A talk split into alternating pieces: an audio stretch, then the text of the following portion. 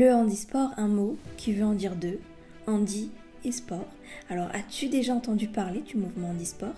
Peut-être que oui, peut-être que non. Mais aujourd'hui, je te propose d'y participer et de te poser juste un petit moment à nous écouter le temps de ce podcast.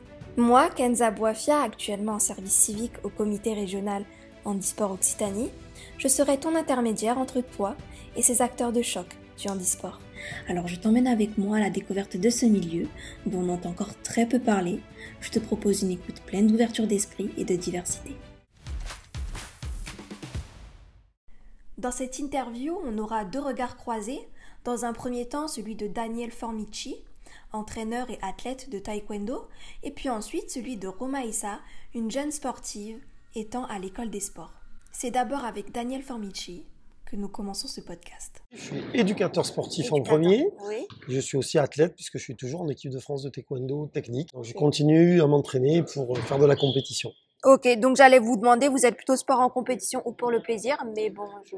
Alors, euh, il faut que le sport de compétition soit un plaisir. Ah, donc, je suis les deux. soit les deux. Oui, le jour où il n'y a plus de plaisir, on ne peut pas continuer du, de la performance sans plaisir. Euh, comment vos amis vous décriraient? Euh, tard. Voilà, ça n'empêche pas de travailler dans la bonne humeur et d'aimer faire la fête. Pas parce qu'on fait du sport qu'on n'aime pas faire la fête. Exactement. Et est-ce que vous avez un athlète euh, professionnel favori?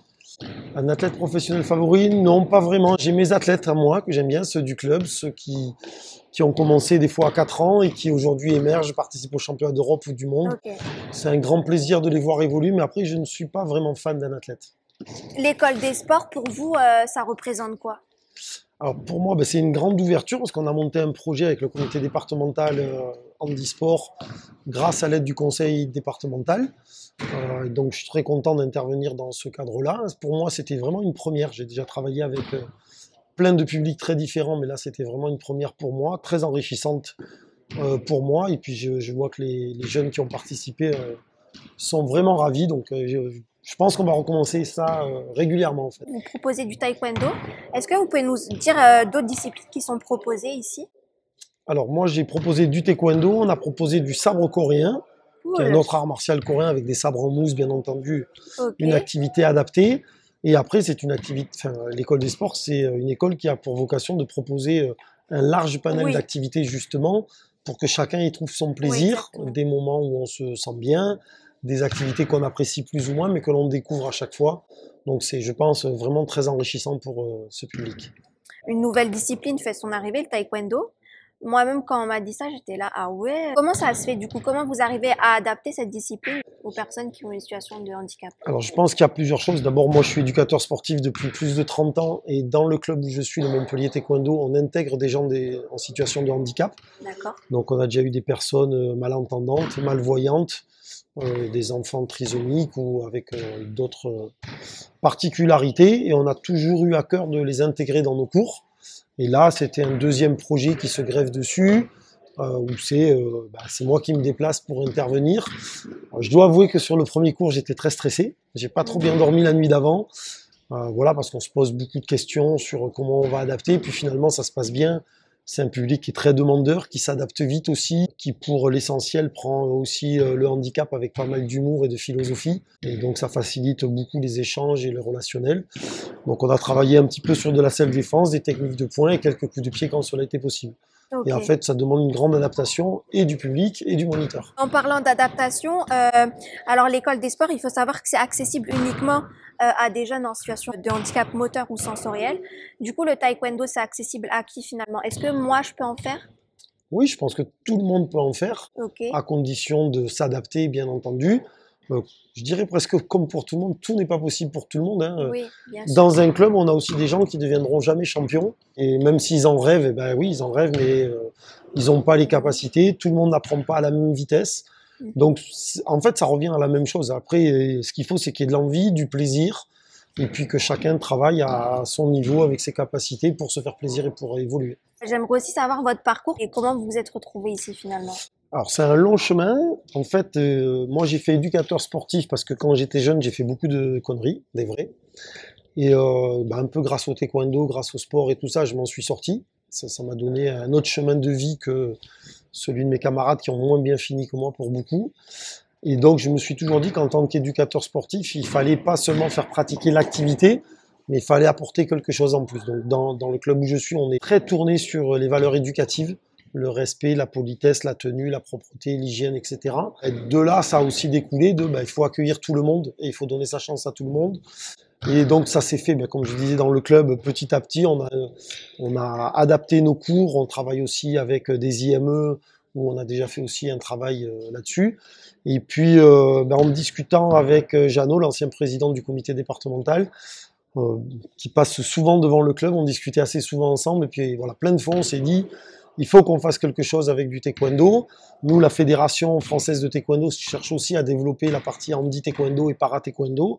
Donc il y avait un peu tout qui matchait et il se trouve que le conseil départemental nous a aussi proposé une aide pour mettre en place ce projet. Donc à un moment, il y a eu un peu un bon alignement des planètes entre le taekwondo, la fédération de taekwondo, la fédération handisport, le conseil départemental, Hérosport qui était là-dessus. Et en fait, ben, tout le monde avait envie de faire, donc c'était le bon moment pour faire, vraiment pour lancer ce projet qui est vraiment très sympa et très agréable.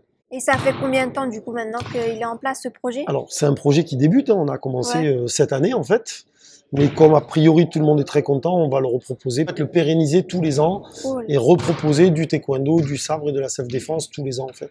Et peut-être à des publics aussi encore différents, parce que là on a intervenu sur plusieurs groupes, mais on peut intervenir encore sur d'autres publics. Et en parlant de publics différents, là, par exemple, il y a un jeune euh, qui nous regarde, qui aimerait rejoindre cette euh, école des sports, qui aimerait s'intéresser à, à, la discipline du taekwondo. Qu'est-ce que vous lui direz pour le convaincre de venir ici? Alors pour le convaincre, ben, je dirais comme à tous les pratiquants, d'abord qu'ils prennent rendez-vous avec, enfin qu'ils prennent contact avec euh, la fédération de handisport bien sûr, avoir du détail. Mais après, je dirais comme tout pratiquant, il ne faut pas avoir peur de pousser la porte. Nous, on l'a dans les arts martiaux. Il y a des gens, ils sont impressionnés de venir dans un club parce que il va y avoir des ceintures noires, il va y avoir un maître, il va y avoir tout ça. Donc, ils ont un peu une inquiétude des fois à pousser la porte. Mais en fait, il y a que des gens sympas derrière. Donc, il faut pousser la porte et se dire, je prends ma chance et puis j'y vais. Et je serai bien accueilli dans de bonnes conditions avec des gens qui ont envie d'être avec moi, qui ont envie d'échanger, de partager. Donc, euh, l'accueil sera forcément sympathique et la discipline aussi. Donc, euh, il a tout à gagner à venir pousser la porte et à essayer. Euh, j'aimerais bien savoir pourquoi vous vous êtes lancé dans le milieu du handisport en fait. Qu'est-ce qui vous a amené à venir là, dans ce milieu-là? Ben, En fait, c'est les enfants que j'ai déjà en club qui m'ont un peu poussé. Pas, ils m'ont poussé euh, par la parole, ils m'ont poussé parce que je vois qu'ils étaient motivés, parce que je vois qu'ils ont de l'envie, euh, parce que malheureusement, ben, il faut le dire aussi, il y a beaucoup de clubs qui les refusent. Hein. Moi, j'ai des petits. Les parents me disent, vous êtes le premier club sportif qui accepte mon enfant dans un cours classique. D'habitude, on me dit toujours non, c'est pas possible. Et que bah, ça se passe bien, en plus, généralement, parce qu'il y a une grande volonté des enfants, euh, des adultes aussi. Euh, donc, bah, je me suis dit, après, voilà, il y a des projets différents. Moi, je le faisais que en club jusqu'à présent. Et là, c'est vraiment euh, bah, encore un cadre différent. Et voilà, bon, ça m'enrichit aussi, ça me fait évoluer ma pratique. ça fait 31 ans que j'enseigne et c'est bien aussi de voir autre chose et de faire autre chose parce qu'on peut vite tomber dans la routine. Ça permet de se relancer ça remet en cause sa pédagogie, sa façon de travailler, sa façon d'être. Donc je trouve ça très intéressant.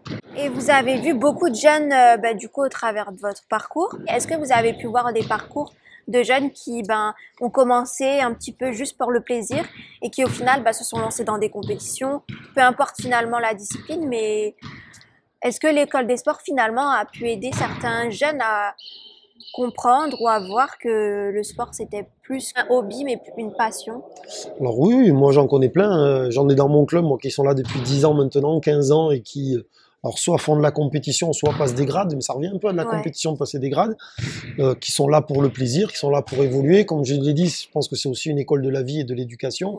Il y a aussi la compétition de la vie, et si ça donne des armes pour euh, être mieux dans la vie de tous les jours, être mieux dans son relationnel, mieux avec les gens, bah, c'est aussi euh, un apport très important. Je pense que l'école des sports, elle est peut-être pas tant positionnée sur le haut niveau que sur euh, le vivre ensemble et euh, faire des choses sympathiques ensemble. Et puis s'accepter les uns les autres et échanger avec les voisins.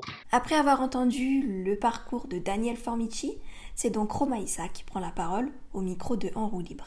Il faut savoir que l'école des sports est accessible uniquement à des jeunes en situation de handicap moteur ou sensoriel et euh, est-ce que tu peux nous parler un petit peu plus euh, de ton handicap? J'ai une hémiplégique, euh, ça veut dire que ma main droite ne fonctionne pas très bien. Euh, T'en penses quoi du handisport? Est-ce que tu es contente qu'il y a une organisation qui permet à toutes les personnes de faire du sport? Comme moi, comme toi? Je suis contente. C'est que ici, c'est un peu genre, euh, vous faites pas de compétition. Est-ce que plus tard, tu aimerais euh, faire des compétitions ou pas forcément? Euh, pas forcément. J'ai pu voir que tu as effectué du taekwondo avant. Vu que Daniel est là, oui, je fais du taekwondo. Et est-ce que ça te plaît, euh, cette nouvelle animation? Oui, ça me plaît aussi de me faire défendre plus tard. C'était un roue libre animé par moi-même, mais surtout écouté par toi. Alors pour ça, merci. Nous sommes en situation de handicap, mais nous sommes avant tout des sportifs. Et si tu as compris ça, c'est que tu fais déjà sans le savoir partie du mouvement handisport. Alors oui, ce mouvement existe en grande partie grâce aux sportifs, mais il continue d'exister grâce à vous, grâce à toi, qui crois en eux, mais surtout en la diversité sportive. On se retrouve tous les derniers dimanches du mois pour un nouvel épisode. En attendant, prenez soin de vous. Bye. Il, faut, il faut utiliser les moyens actuels. Et surtout, ce qui est important, c'est un peu ce que j'ai dit tout à l'heure. Viens nous voir, ok? Encore faut-il qu'ils sachent.